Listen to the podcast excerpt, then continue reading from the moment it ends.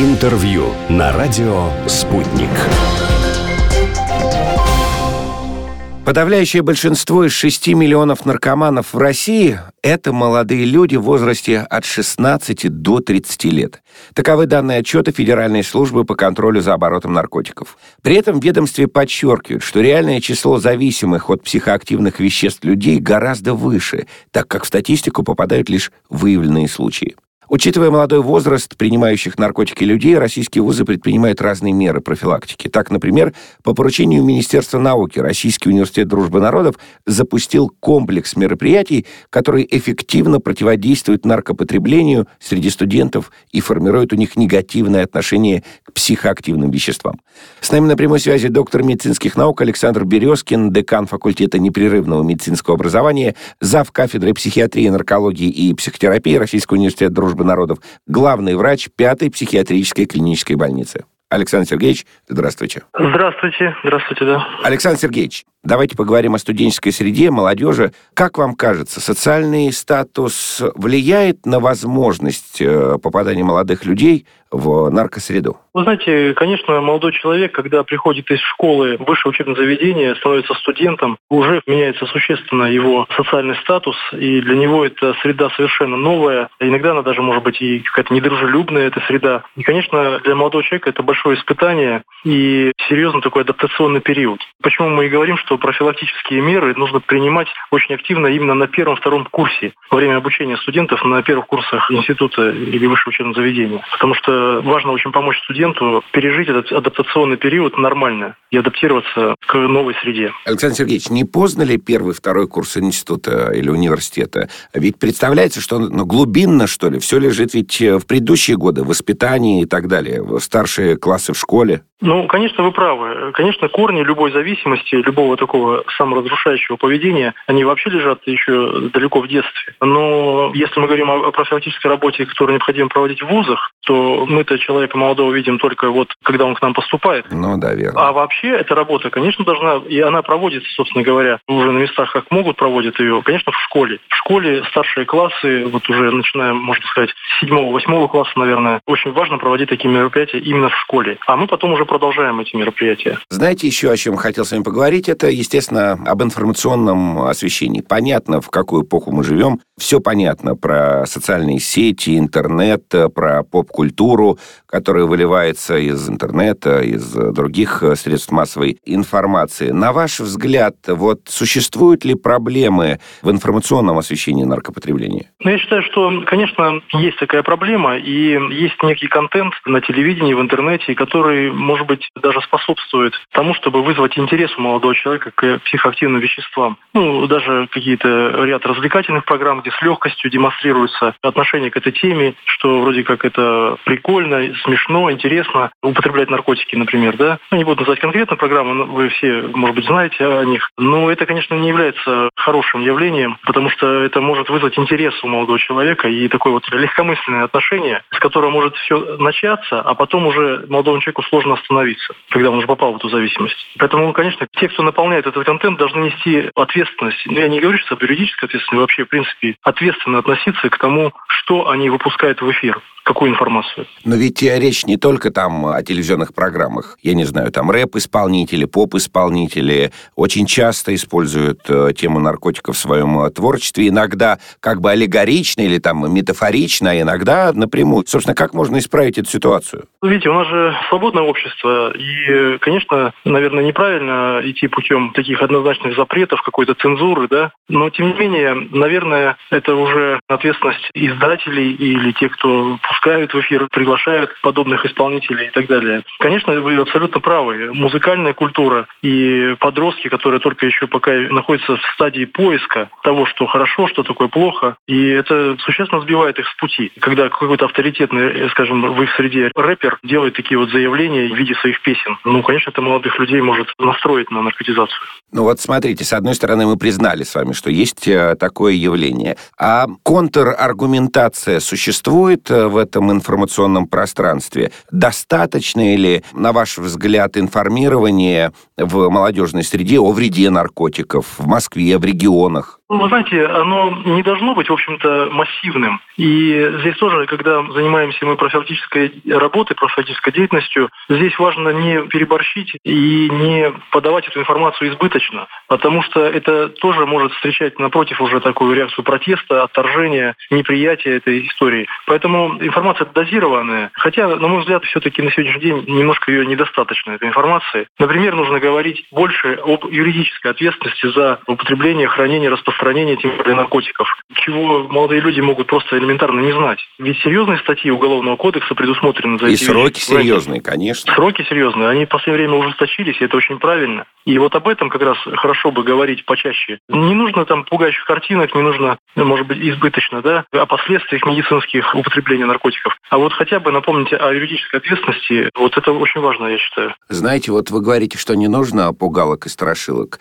Я позволю себе с вами не согласиться. Одно из самых чудовищных явлений, которые я видел, в общем, там в середине 90-х, наверное, год 95-й был, в программе для молодежи показали совсем молодого парня, который был еще моложе, чем я. То есть мне было там 14-15, а ему, наверное, лет э, 13. И, в общем, в эфире в одном из сюжетов показали, как он умер от передозировки. И на меня это произвело впечатление, которое не отпускает э, до сих пор. Почему, на ваш взгляд, вот страшилки и пугалки, или там, знаете, ведь есть э, в родительской среде расхожее мнение, что если хочешь уберечь там ребенка от э, наркотиков, то его нужно свозить там в наркодиспансер, чтобы он своими глазами увидел людей, которые принимали и принимают наркотики. Почему же все-таки не пугалки и страшилки, Александр Сергеевич? Нет, я, может быть, не совсем верно выразился, я с вами абсолютно согласен. Конечно, это является одним из эффективных методов и способов профилактической работы. И мы это тоже делаем. Я имею в виду, что этого не должно быть много. Конечно, это тоже важно использовать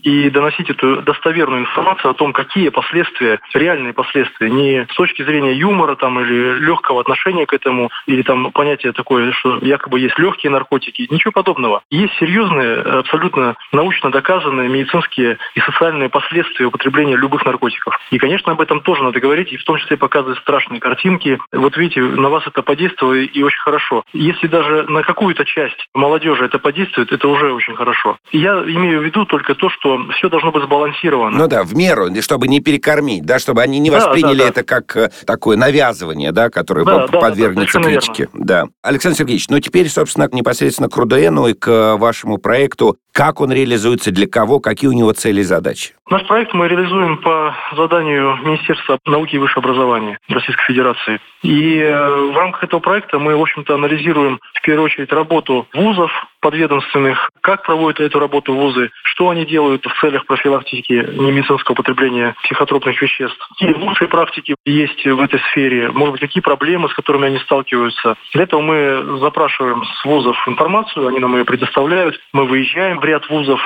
знакомимся непосредственно на местах, как это происходит, слышим все проблемы, трудности, с которыми они сталкиваются. И в дальнейшем предоставляем такой отчет министерству о том, что нужно скоррегировать, э, какие нужны нововведения законодательные по этой части. Разрабатываем методические рекомендации для вузов, для образовательных организаций. И характер работы именно такой. В рамках этой работы мы уже, конечно, там смотрим, в частности, допустим, проблемы социально-психологического тестирования студентов, которое проводится, и они есть существенные. Также мы проводим э, такие вот просветительские мероприятия и выездные в том числе, и в режиме онлайн. Конкурс среди молодежи, среди студентов на лучший видеоконтент, который направлен на профилактику. Ну, вот примерно такие мероприятия. А вот э, интересно, поскольку РУДН известный институт э, и за пределами России, собственно, много иностранных студентов, а есть ли разница восприятия вот подобных проектов, программы, вот как российские студенты реагируют и как э, реагируют иностранцы-студенты?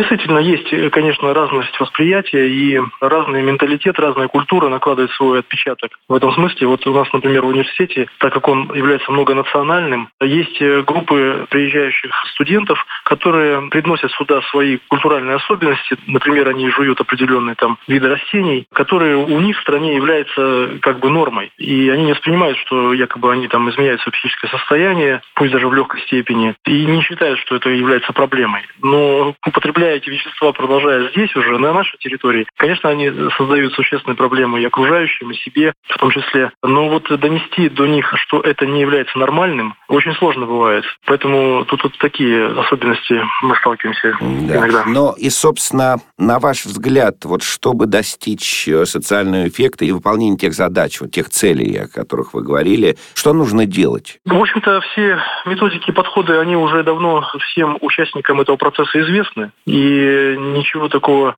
сверхнового в этой области и не изобретено. Нужно, собственно говоря, продолжать делать то, что и делается на сегодняшний день. Кстати говоря, надо отметить, что есть существенное улучшение в этой части. И действительно, и уровень наркотизации в студенческой среде, в частности, он снижается по объективным показателям, по статистическим данным. Тут много факторов, конечно, задействовано, но тем не менее, по факту это работает, и профилактическая работа проводится не зря. Важно только то, чтобы эта работа была системной, чтобы она была непрерывной. Не просто какие-то акции отдельно разрозненные, да, а чтобы это было все-таки в рамках некой рабочей такой программы образовательной организации и проводилось на непрерывной основе. Я сейчас не имею в виду только антинаркотические такие специализированные мероприятия, но это же сюда относятся и все мероприятия, которые направлены на здоровый образ жизни, на занятия физкультурой, спортом, занятости студентов. Вот эти все мероприятия, собственно, и являются профилактическими мерами, которые уберегают молодого человека от беды. Александр Сергеевич, в завершении не могу вас не спросить не как вот э, декана факультета Университета дружбы народов, а как человека с большим опытом в наркологии, психиатрии и так далее. Я попрошу вас дать конкретные советы, конкретные рекомендации родителям и подросткам для того, чтобы уберечь себя от наркотиков? Спасибо за вопрос. Но, знаете, я считаю, что чтобы уберечь подростка от наркотиков, прежде всего отношения в семье должны быть открытыми, любящими, доброжелательными, такими поддерживающими. Отношения такие, в которых э, есть искренность отношений. И подросток всегда может позволить себе открыто сказать родителям или близким людям о том, что его беспокоит, что его тревожит и так далее. Вот это очень важно. Часто ведь бывает, что в семьях, к сожалению, какие-то формальные отношения, может быть, или некогда родители заняты все время и так далее. Это является существенным таким фактором. Второй момент – это то, что подросток, молодой человек должен быть максимально занятым чем-то. Ну, может быть, и не важно чем, но главное, чтобы эта занятость была такая созидательная, позитивная. Это какие-то музыкальные увлечения, спортивные увлечения, увлеченность учебой, трудом, волонтерство, любые такие вот виды активности здоровой, они являются альтернативой тому, чтобы человек заглядывал куда-то на сторону и искал какие-то суррогатные способы удовлетворения своих насущных потребностей. Вот, пожалуй, два таких фактора являются очень существенными для профилактики. Спасибо большое. Декан факультета непрерывного медицинского образования РУДН, зав. кафедры психиатрии, наркологии и психотерапии Университет дружбы народов, главный врач 5-й психиатрической клинической больницы, доктор медицинских наук Александр Березкин был с нами на прямой связи. Александр Сергеевич, спасибо большое. Спасибо. Интервью на радио «Спутник».